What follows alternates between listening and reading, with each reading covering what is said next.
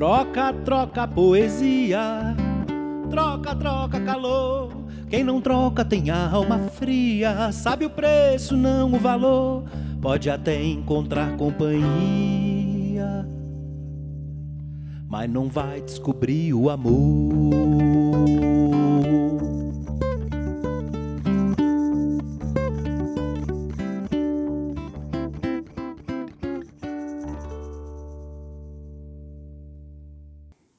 Segurando a manopla com firmeza, você dá puxões violentos no cordão de partida.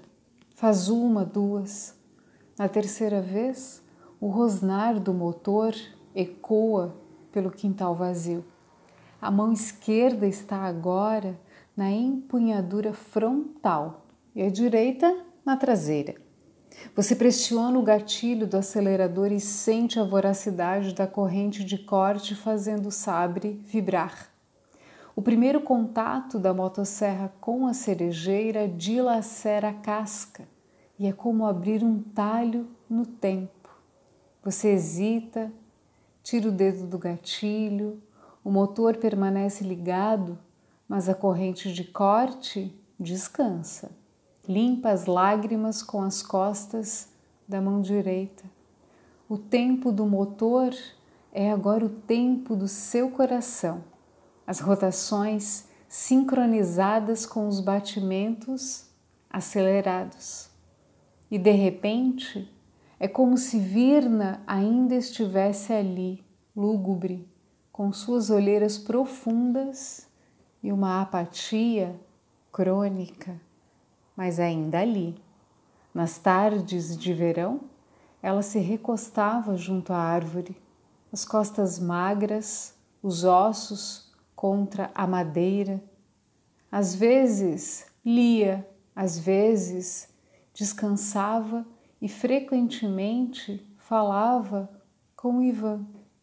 No princípio, você achou que fosse algo passageiro, acreditou que era resultado do trauma das circunstâncias trágicas. Então, semanas se passaram, depois meses, e ainda assim você havia, dia após dia, conversando com a árvore. Você sugeriu terapia, cogitou que se mudassem, pensou em mandá-la para a casa dos pais, mas ela não aceitou nada disso só queria estar perto dele. E tudo ficou um pouco mais intenso a partir daquela tarde. De volta da ferragem, você a viu chegar com um pequeno embrulho em papel pardo. Não perguntou o que era, apenas a seguiu com os olhos, a viu desembrulhar delicadamente o pacote diante da velha cerejeira.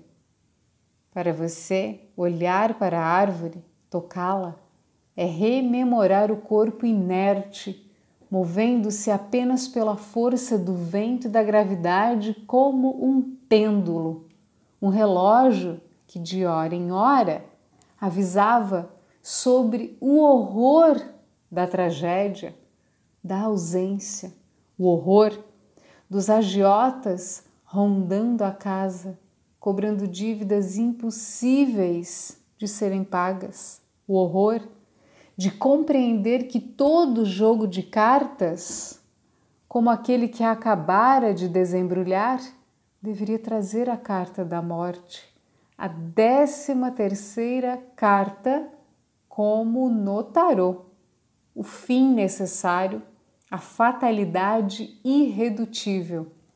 Você pressiona o gatilho novamente.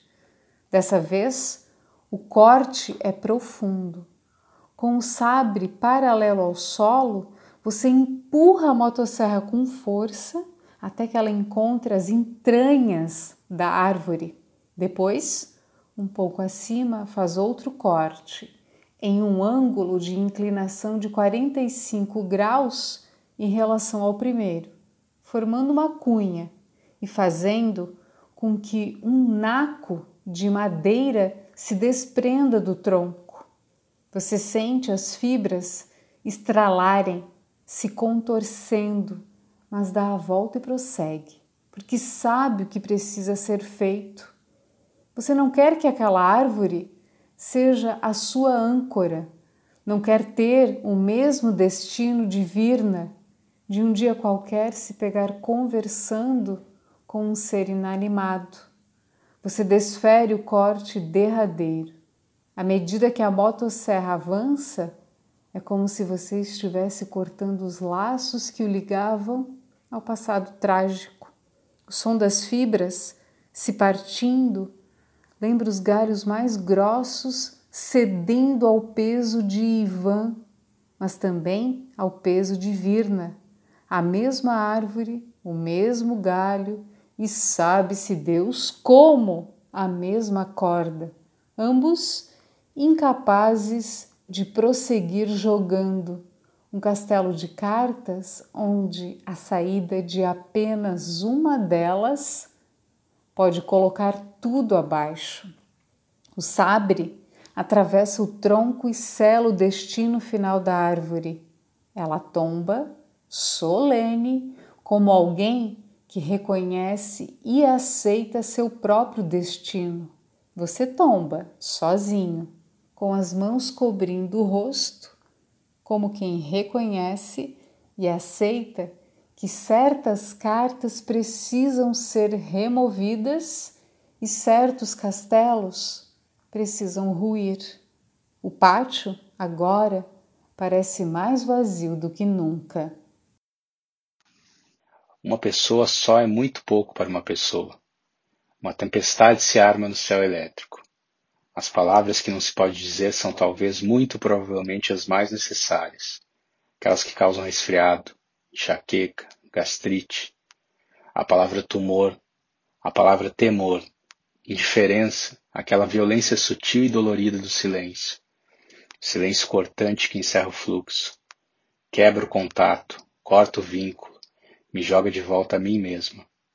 Me arranca um pedaço do mundo. Você. Me diz que sim, há comunicação. Comunicamos bofetadas delicadas, tanta coisa. Nossa incapacidade, nossa recusa ao risco, nossa conformação e preguiça de criar o que quer que seja. Um pedaço de sentido para a próxima refeição. Aquela palavra que faz desviar o olhar, que levanta tua mão, que ergue sobrancelhas. Eu quero dizer, rasgar a carne, espaço, uma pessoa é demais para uma pessoa só. A parte que não se ama e mil coisas que não cabem nas gavetas. Flutuamos. Precisar um pesadelo para ser inteira, para saber que sou capaz de menos, que desejo mais. O espelho ideal é prisma, cristal atravessado pela luz, reflete as cores no ritmo do vento. Falamos de honestidade, respeito, amor, mas não há fatia para dividir. Tem artimanhas.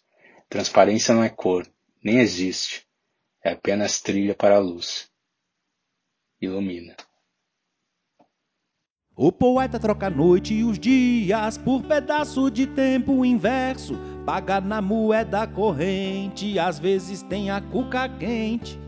Pode até perder os dentes, salvando a prosa e o verso.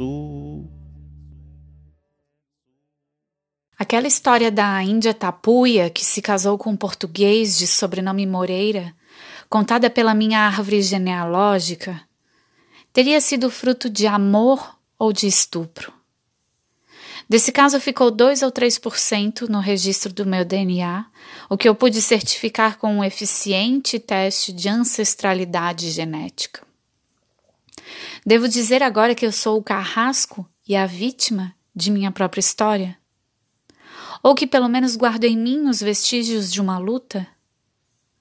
Restou disso tudo um certo traço, um olhar guarani, ou quem sabe pataxó, com o que é oblíquo e bonito no rosto de meu avô paterno, ou mesmo em seu gosto pelo mato, por subir em árvores, pela caça agora proibida, pela pesca, por passarinhos ou mesmo por sumir de casa durante uns dias, vez ou outra, quando inventa com os amigos um acampamento, mesmo depois de ter completado mais de 80 anos. Seu gosto por taxidermia parece sugerir um talento em preservar na selva urbana o mundo natural da floresta. Insisto no olhar de meu avô. Nele há um ar de índio que se intensifica quando sorri e o olho vai de um jeito faceiro afinando, quase num tom andino ou oriental, o que a ciência serve para confirmar a teoria de que as tribos americanas são mesmo descendentes daqueles que viveram na China há mais de 40 mil anos. É o mesmo tom que reconheço no olhar de meu pai e de minha filha mais nova. Quando o rosto em aurora se abre para alegria, sugerindo assim lembrar o que ela, meu pai e meu avô não viveram, só os antepassados, mas que vive neles, em nós, como uma lembrança perdida, mas reencontrada. Uma voz sussurrando que tudo pervive além de tudo, como vestígio fóssil de uma vida antiga sedimentada na terra, no gelo ou no âmbar.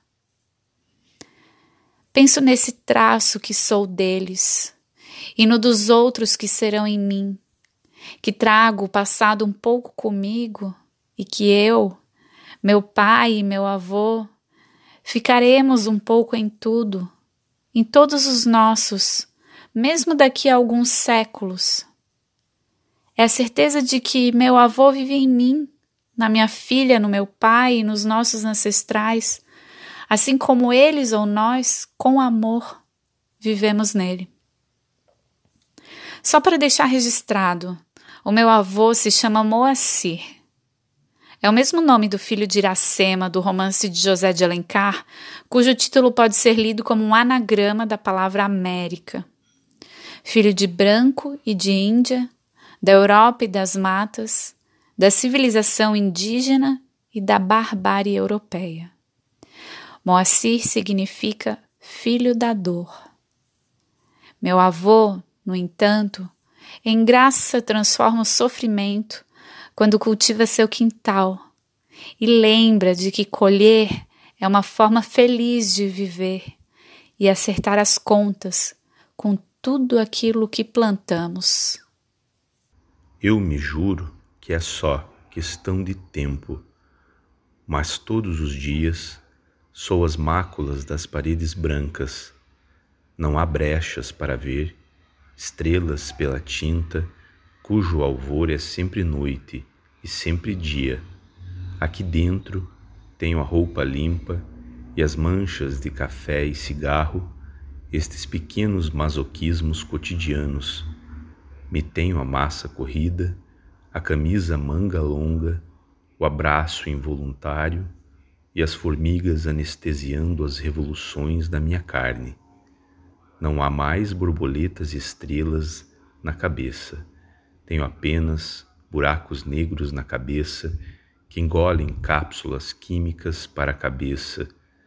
Tenho ainda a punção atrás da vista, sonhando os insetos das minhas veias e meu sangue livre como os peixes que respiram, para além desses pequenos masoquismos cotidianos. Eu me juro que é só questão de tempo para que eu desenhe constelações inteiras, pois bastariam minhas fezes para deixar brancos os buracos na cabeça. Me juraram que era só questão de mácula, só questão de cápsula. Esses juristas de braços soltos, jalecos brancos, entranhas limpas, também sabem o que é cigarro e o que é infância de estrelas largas e borboletas livres de naftalina para evitar que apodreça o corpo. Esses juristas me juraram que era só questão de tempo, mas não há inseto ou astro no universo inteiro que sobreviva a esse eterno estado de conservação.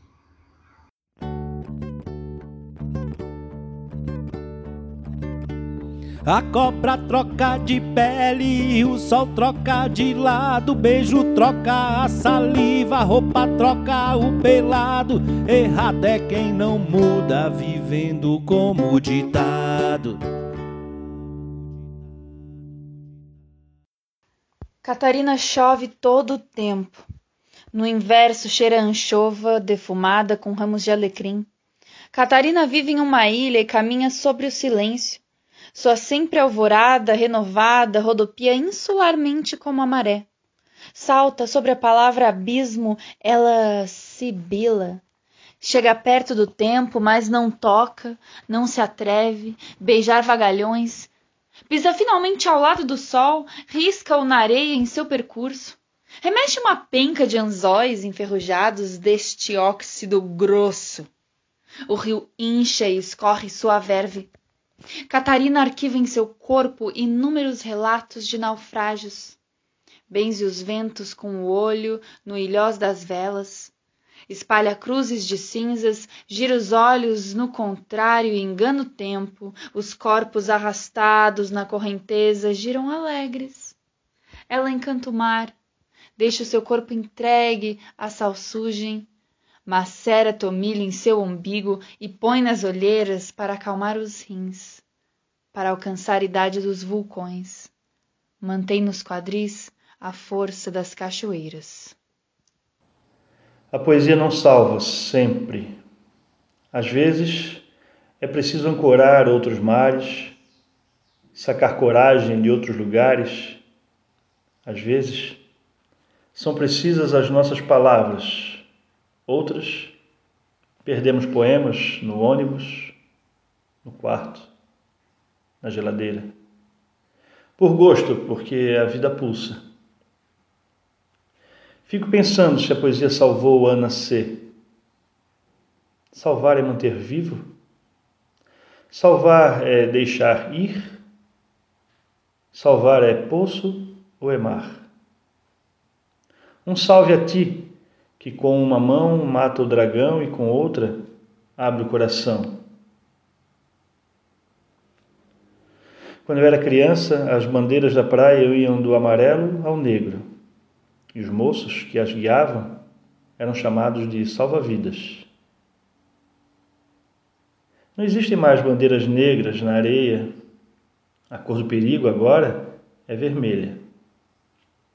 E os moços viraram guarda-vidas Perceba a diferença entre salvar e guardar. A previdência é a bola da vez. Vejam só a ironia. A previdência no mar, a previdência na terra, na lama. No dia 7 de fevereiro de 2017, eu me afoguei no mar. Foi tudo muito rápido. Eu sabia nadar, eu tinha fôlego para nadar mas eu só conseguia gritar. O medo faz isso com a gente, nos afoga. Os guarda-vidas eram dois e foram muito eficientes. Saí do mar com vida, saí do mar com medo. Eu não sei bem se foi a água salgada no pulmão ou ainda a estranheza de saber-me viva fora do mar, mas alguma coisa mudou nesse dia. Dizem que a proximidade com a morte faz isso com a gente, nos afoga, nos salva. A poesia não salga sempre, porque nem sempre dá para entrar no mar, nem sempre dá para escrever um poema bêbado que nos traga a dor e a delícia de ser o que é. Às vezes é preciso cair, cair, cair e fazer da queda um passo incontornável. Às vezes, é preciso perder tudo. Por achar alguma coisa, é preciso ter consciência para ter coragem. Quando lembro daquele dia no mar, com sal nos pulmões, penso que guardar é mais bonito que salvar. A gente guarda o que ama e salva o que pode. A poesia não salva, a poesia rompe. Nem toda troca é justa, nem toda troca é boa. Não troco a vida pela morte, não troco a terra por Marte, azar do troco em moeda. Pra sorte daquele que parte. Oi, gente linda que acompanha a gente no vlog, no Insta, no Face ou pelo nosso canal no YouTube. Hoje voltamos com mais um episódio do Sou de Rua, mas sou pet. Estamos aqui com o seu Jair. É, Jailton. Seu Jailton. O seu Jailton é dono do cachorrinho que hoje vamos dar um dia de pet. Seu Jailton, como é o nome do seu cachorrinho? É seu, né? O nome dele é Escobar. Ele é meu parceiro. A gente divide o papelão toda noite para dormir. Me acompanha onde eu vou. Ele fica comigo porque nesse mundo é só eu e ele. Um cuida do outro. Meu parceiro fiel. Que fofo, seu Jailton. Seu Jailton, conta para nós. Como o senhor conheceu Escobar? Ele estava todo lanhado, alguém. Ele era filhotinho ou era grande? Já era grande. Alguém tinha dado uma surra de pau nele. Meu Deus, que horror! Tadinho do Escobar! Uma surra de pau? Uns moleques viram ele dormindo na calçada e começaram a bater nele com um pau. Igual aconteceu semana passada com um velho que dormia na estrada, ali na entrada daquele prédio bonito ali do centro. E o senhor viu e cuidou do Escobar, seu Jailton? Quando eu vi, ele já estava machucado. Aí peguei água, cuidei dos machucados. Coisa linda, gente. Ainda bem que tem pessoas como seu Jailton no mundo que mora na rua, mas mesmo assim fez questão de ajudar esse cachorrinho lindo. Quer dizer, cachorrão. E lindo mesmo, ele vai ficar depois do nosso dia de pet. Agora ele tá sujo e fedido? Ele e o seu Jailton. Brincadeirinha! Gente, vamos pegar o exemplo do seu Jailton e fazer uma coisa boa também? Dá um likezinho na página, uma curtida, se inscreve no nosso canal no YouTube e vocês sabem que tá junto com a gente, colaborando para construir um mundo melhor, ajudando a gente nessa causa super solidária? O Pet Shop Hilton Plaza, as rações caviar para cachorro e o mercadinho super bacana onde você encontra tudo para o seu pet. O cachorro não, que eu tenho nome. gente, lá tem de tudo para o seu pet. O seu Jailton vai ficar aqui esperando e mais tarde nós vamos trazer o Escobar renovado. Vamos fazer uma big surpresa para o seu Jailton. Você aí vem comigo e com o Escobar e acompanha como vai ser o dia desse lindão do Escobar. Horas depois, Escobar é trazido de volta para o seu Jailton. Banho tomado, unhas cortadas, pelo escovado e brilhando, dentes branquinhos, perfumado e de gravata. Um novo Escobar. Além do spa pet, ele ganha alguns saquinhos de petisco canino, da marca Caviar para Cachorro. A blogueira agradece Jailton, se despede de Escobar com um longo abraço e lágrimas nos olhos, que apesar de verdadeiras, faz questão de incluir no vídeo. Depois se vai, exausta, mas satisfeita com o conteúdo. Vai tão ligeira e tão cansada que esquece de deixar o troco prometido para ajudar seu Jailton numa quentinha. Paciência. O dia foi ruim de esmola. Foi demorado e angustiante por conta da ausência de Escobar. Mas agora, mesmo de barriga e bolso vazio, está reunido com seu parceiro fiel. Anoitece. Jailton e Escobar se vão do sinal. Vão se preparar para o frio da noite. Na praça, o mocó do Jailton está ocupado por um grupo de meninos catadores de latinha. Jailton se aperta num cantinho. Divide o papelão para forrar o chão com os meninos e com Escobar. Divide também os pacotinhos de caviar para cachorro. Todos comem e adormecem pensando. Ração boa pra porra. Pouco antes de amanhecer, Escobar levanta, vai dar uma volta, a natureza chama. Dona Marta sai cedo toda manhã para caminhar na praia. Se irrita com os mendigos dormindo na porta do prédio vizinho ao seu. Hoje cedo, ela topou com Escobar na praia. Cheiroso, engravatado, limpinho, resolve levá-lo até encontrar o seu dono. Pergunta para os vizinhos, descobre que não é de ninguém conhecido. Decide adotá-lo. Leva-o para viver em seu apartamento. Jailton acorda. A galinha do tempo, das bonecas. A galinha marca o tempo na fazenda. Eu e ele aqui no sol chupando uva. Minha cara marca o tempo e o tempo marca a nossa cara. Pau no cu do tempo. Na nuvem densa que carrega o sono dessa aflição, corre o riso escrachado de um descaso, de uma maldade, de 3.400 palavras derrotadas e soltas na ausência espetacular desse espelho onde tu nasce cru. E a brisa do inferno sai da minha boca, encobrindo o sol que projeta sombra nas flores que brotam do meu umbigo em tua direção. Guiada pelo teu cheiro, sigo no escuro entre os ásperos corredores do estreito caminho que me aperta e me dobra. Chego a ti virado em unha, dente e ossos, e me ordenas: ressuscita, ressuscita, ressuscita. Não troco meu juízo por uma camisa de força. Não troco uma pia limpa numa pia cheia de louça. Se tu quiser trocar comigo, eu troco, mas não distorça. Esticou o braço e se esqueceu de que já era tarde. A foto por trás do abajur estava queimada, o sorriso havia sido danificado, mas a mariposa conservava em si o ímpeto de sobreviver. Suas asas cinzas, suas asas carbonizadas, suas asas sem sexo ainda buscavam alguma esperança. Em vão. A foto, porém, lhe trazia de ontem, de anteontem, da semana passada, do mês passado, apenas o que já fora Fora disso, um sorriso queimado, uma metade revelada em insônias madrugadas. Seu nome, apagado. O dela, ainda preso em seu cadeado. Junção efêmera, como uma equação que ansiosamente procura o resultado de ambos os lados para tornar o símbolo de igualdade uma verdade perene. Os axiomas são pilares que supostamente resistem, apesar do constante mar salgado que os arrebata e os oxida. Os axiomas por vezes oxidam, e em seu braço esticado buscou completar o que o fogo levara com a sua memória queimada pelo transcurso do tempo, queimada por quimeras que o assaltam constantemente nessas noites exaustas de si mesmas. Acorda às seis horas.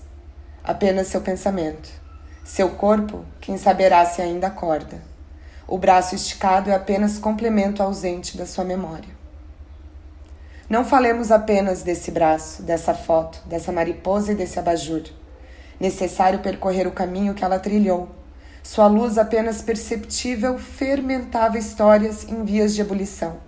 A cada palavra, curta que fosse, isenta de sílabas e de saliva, intensificava a vontade de saber o resto. Que resto? O que resta de alguém? O que resta de uma equação irreal? Rostos e restos riscos e ruídos são sempre evanescentes, cúmplices fiéis da matéria falha. Esticou o braço e se esqueceu de que já era tarde. A foto por trás do abajur estava queimada. O sorriso havia sido danificado, mas a mariposa conservava em si o ímpeto de sobreviver. Suas asas cinzas, suas asas carbonizadas, suas asas sem sexo ainda buscavam alguma esperança. Em vão. A foto, porém, lhe trazia de ontem, de anteontem, da semana passada, do mês passado, apenas o que já fora. Fora disso, um sorriso queimado, uma metade revelada e insones madrugadas. O alto-falante anuncia no supermercado Joia que está encerrando o expediente e deseja a todos um feliz ano novo. Além disso, os clientes que pagassem com cartão de crédito Hiperjoia teriam 10% de desconto em toda a linha de presuntos e fiambreria. Nesse exato momento, Ofélia estava parada no corredor 23, olhando os pacotes coloridos de macarrão instantâneo, enquanto as luzes piscavam num curto-circuito no teto de PVC branco. A Rádio Joia tocava o seu maior sucesso em termos de jingle de interior de mercado – uma bossa nova simplória neo-kit sussurrada. Deve ser aquelas técnicas ASMR que você relaxa e coloca mais iogurte no carrinho, pensou a menina Ofélia. 23 anos e desempregada na virada do ano, parada em frente aos retângulos luminosos dos miojos multissabores, ao lado dos molhos de pimenta e sachês de tomate triturado, como se estivesse perdida no crepúsculo de um século esquecido entre um e outro corredor. Automaticamente lembrou da infância, porque se perder no tempo é misturar a infância de si e a infância do mundo, e pensou que macarrão instantâneo tem aspecto de brinquedo, chiclete, massa de modelar, salgadinho sortido em que o taso é o saquinho de sabor. A mãe cozinhava o miojo no micro-ondas, e agora já não parece tão bom quanto era antes. Toda a família come miojo. No futuro, a base alimentar da classe média será bisnaguinha, da classe pobre, miojo. De todo modo, tomate suave e galinha caipira lembram almoço de vó, ou são feitos para lembrar apenas no nome, almoço de família. Toda uma promessa de felicidade que se transforma em um ferver solitário na panela herdada, ouvindo os escândalos da novela na TV, que são pior preparados e de menor qualidade do que a embalagem do miojo com as figuras de algum desenho animado, e, eventualmente, um labirinto para percorrer tentando chegar do ponto A ao ponto B, sem ficar preso. Será como uma metáfora da vida, mas é tudo muito fácil como um macarrão pré-frito que demora três minutos para ficar pronto e três minutos ainda parece muito. Acho que ao todo leva uns 20 entre preparar, servir e comer. Graças a Deus o tal do Cup Miojo foi criado. Tecnologia chinesa, ela pensa. Aqueles pequenos milhos e ervilhas boiando no copo de papel, tudo muito extravagante até pouco tempo atrás, ela achava que eram fake milhos e fake ervilhas e fakes pedaços de carne, menores que um farelo de pão. As luzes continuavam piscando no corredor 23, onde só Ofélia parava indecisa entre um ano e outro. Na borda da infância, colada na memória, transitando agora para a prancha de pirata dos filmes antigos, gritando em silêncio. Na mente, desempregada. Se houver amanhã, rolando na cama com um cigarro de marca indiferente. Se houver amanhã, a ponta da espada na coluna vertebral é o cotovelo do desconhecido na parada do ônibus, quando ela acorda, nas intermitências da insônia e da vida, onde não dá mais para distinguir entre uma e outra, se é insônia, se é vida vivida. Melhor assim. Era mais fácil ir para o corredor das bolachas recheadas e comprar também duas latas de cerveja, o suco de laranja dos adultos. O atendente do supermercado Joia passa bem devagar no seu hoverboard, falando num walk-talk, uma Blade Runner com certeza, e olhando feio para Ofélia, parada no corredor com os olhos imóveis. Uma mosca pousa nas lâmpadas de tubo e é prontamente eletrocutada. No mesmo instante, Ofélia sente uma vertigem formigante no corpo. É como se a atendente supermercadista Blade Runner estivesse passando em câmera lenta e a mosca voasse devagar e morresse da descarga elétrica na sua frente.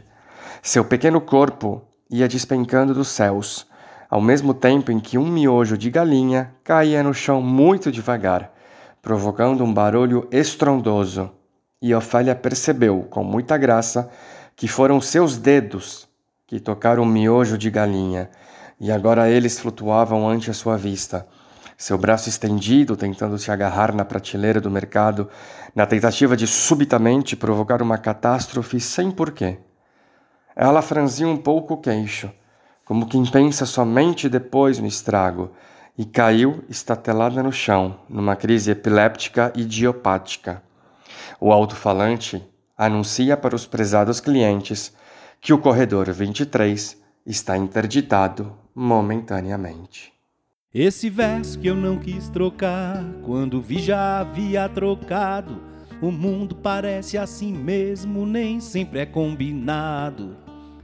Quem criou essa história que velho Deus e o diabo?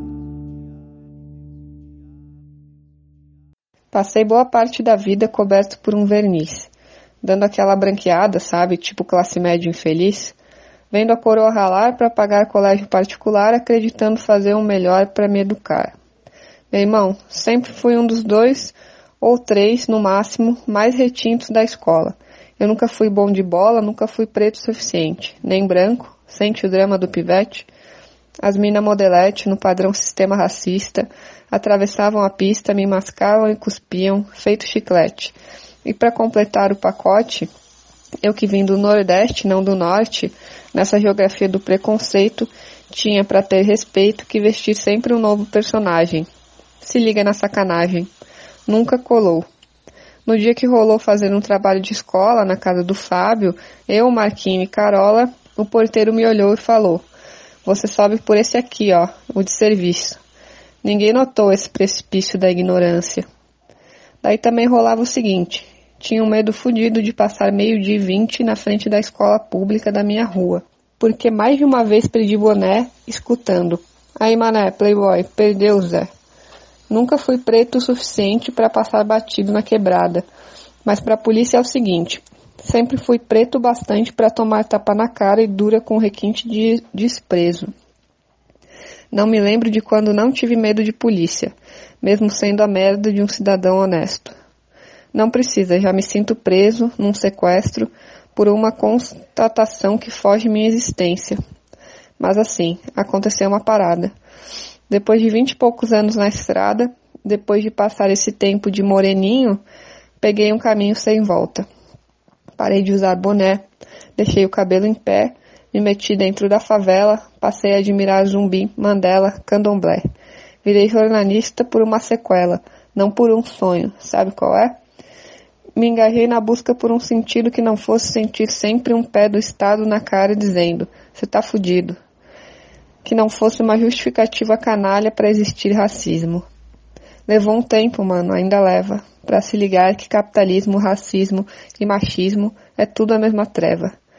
Que te apertam, tiram seu sangue, te moem para te corromper, te enquadrar, te modelar ao que convém, o barão branco, safadão, que não tem misericórdia nem perdão por preto, pobre, nordestino, indígena, brasileiro. Que esse país continua a porra de um celeiro de uma fazenda de escravos construída ao custo da vida dos povos que não são claros nesse assalto histórico da qual somos vítimas. Decidi morar aqui, nesse lugar sem cheiro e quase vazio, com seu chão de piso frio. As saídas de emergência. Ouço. A caverna é ruidosa e nela se põem defeitos. As plantas artificiais sorriem aos que passam e piscam cochichando coisas. Dormem do lado de fora, mas por dentro também falam de amor. Tudo se reflete no chão frio. Como fazer metade? É para não ter desejos e esperar a tarde inteira entre pessoas que passam que se é e que se erra. Então nada desperta um corpo de antanho. E havia aqui e ali alguma satisfação antes de decidir morar em uma casa e ser uma mulher bem-sucedida? Havia. A alegria se desprende na face modorrenta da fotografia. São os gonzos, gonzos, onzos que atravessam o salão. Assim como é possível acordar o corpo morto com qualquer desejo, também se pode, sem mesura, permanecer sentado. Até quem durma com a cabeça encostada numa mesa de granito no fosso do infinito. Dormir é desistência. E se pode ir e vir, mas convém levar seu corpo. A gente esquece que a terra faz poente, que há plantas não artificiais pedindo água e certezas, que a caverna é plástica e provisória. Mora com a memória na fotografia, um dia a gente dançou, congelou, dançará sempre. Na luz da praia ao amanhecer, no dentro do mato quando anoiteceu, no olho, na cova, no copo, no sussurro, na casa que não há e é onde decidi morar, na planta do pé e na palma da mão, no gesto do braço de repente aberto. Decidi morar aqui mas não. Não se sacode o pensamento num salão de piso frio. E morrer num abraço não é tão divertido quanto morrer dançando. Quis trocar de pensamento pra ver se a vida mudava.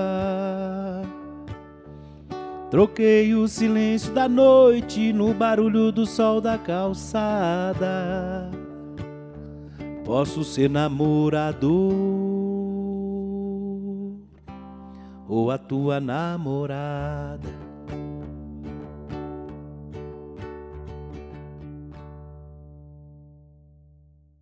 Adamastor Santos Silva, 72 anos, 51 de casado, 4 filhos, 7 netos, 14 remédios por dia. Maria ficou curiosa com os números e o pensamento logo rumou para outro cálculo: as viúvas vivas da armação. Em murmúrios e contando nos dedos, passou e repassou as ruas e casas que sabia de cor e salteado, até que confirmou: a décima quinta abafou o riso e soltou só um chiado que exprimia o ar de deboche pela coincidência numérica. 51 anos de casada lhe garantira no presente momento a posse da cadeira 15 da tácita confraria das mulheres que perderam o marido para a morte. O sangue nem bem havia esfriado e já, e já lhe subia a indignação pelas viúvas alegres. Julgamento nem tanto pelo suposto desrespeito à memória do falecido, mas antes por uma questão de emancipação. Justamente quando a fatalidade absolvia a mulher da cadeia de compromissos imposta pela função de esposa, a tola vai arranjar outro para lhe botar nova cangalha. Veja o caso da Lenita. Filhos criados e bens para o resto da vida sem apertos, foi se juntar com Zé da Gaita e passou a ser mais judiada que o referido instrumento nas mãos do sujeito. A Damastor era ranheta e arrumava maneira de culpá-la por um, por um nada. Até mesmo de sua sabedoria de pescador falhasse na exatidão do vento sul. Porém, não era das piores sortes se comparada com a da cunhada, cujo marido só deixou de ter amantes quando virou uma posta de carne cheia de moléstias, mastigada e cuspida pelo tempo, restando para a piedosa coitada cuidar do purulento fiapo de vida. Pobre Antonieta, que a viuvez esqueceu. Maria havia cometido um deslize naquele dia. Errou no sal do camarão. Perdoável para quem o tropeço é exceção nas longas jornadas diárias. E prova de que era cozinheira de mão cheia, improvisou um apetitoso ensopado de marisco e berbigão. O camarão ficou no fogão com aviso para que a Damastor mantivesse distância, não brincasse com a pressão. Ela tentaria salvar o prato assim que dispusesse de batatas. Lembrava e sentia raiva da esganação do marido, principalmente depois de velho, que parecia criança com lombriga e agia feito bernunça, empregando a mandíbula por instinto. Come daqui, come dali, experimenta o camarão, diz, diz que com pão passa. Ela esbraveja e nada dele dar ouvidos à razão. Cirurgia, exames e sustos haviam mais que comprovado os cuidados que o cardíaco deveria tomar junto com a montoeira de remédios. E os filhos, os filhos. Calculou novamente se deveria avisá-los naquela hora e desistiu pelo mesmo motivo que a fez empurrar mais para o lado o corpo de Adamastor. Precisava estar descansada para os preparativos do velório. Deixava a academia e, minutos depois, avisava do carro por mensagem. Cheguei. Aquilo a intrigava. Como era capaz de tomar banho, vestir-se e aparecer para apanhá-la em casa em tão pouco tempo, já que era cauteloso master com seu Onix prata recém-tirado da concessionária e o percurso lhe tomava uns 20 minutos? Até que um dia ela resolveu comentar o um milagre. Não tomei banho. Hã? Eu não tenho cheiro, Laura. Você veio me encontrar depois de ter ido para a academia sem ter tomado banho?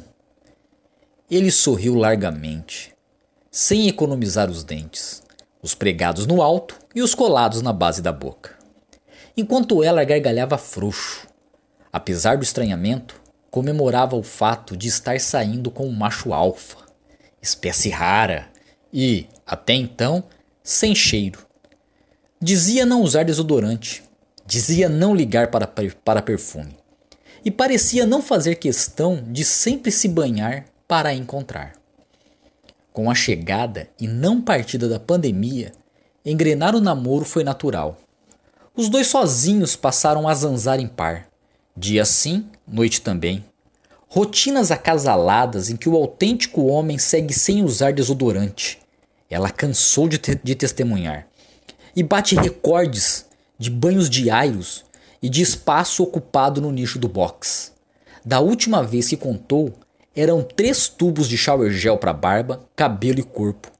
Todos dele, presentes dela, enquanto Laura se repetia com os Dove em barra, divididos com o Heitor. Na semana passada, num passeio ligeiro, ela cogitou comprar um perfume. Ele nem se lembrava de quando ela o sondava com o assunto, ruminando presentes para o Natal. Você conhece o Fahrenheit da Dior, um amadeirado com notas de couro? Ele devolveu a pergunta com um olhar mudo, traduzido por ela. Por que não tenta, Heitor? Ajuda a blindar o corpo contra a carga negativa dos outros. Depois da Sephora, entraram na Granado, Colônia, Eau de Toilette, perfume, água de banho. Cadê os perfumes masculinos? Lançou Laura para a consultora. Ah, eles não têm essa classificação, mas este daqui sai mais para homem. Mostra os amadeirados pra gente. Gostei desse. Tem cheiro de pau. Verdade, Heitor. Parece que você chegou de uma serraria. Vamos levar?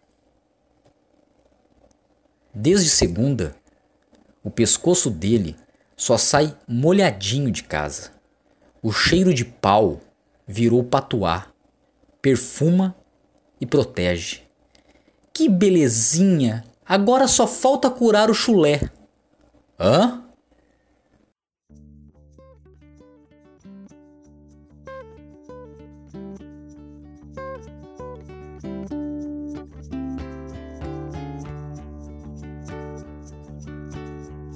O troca-troca começou mansinho,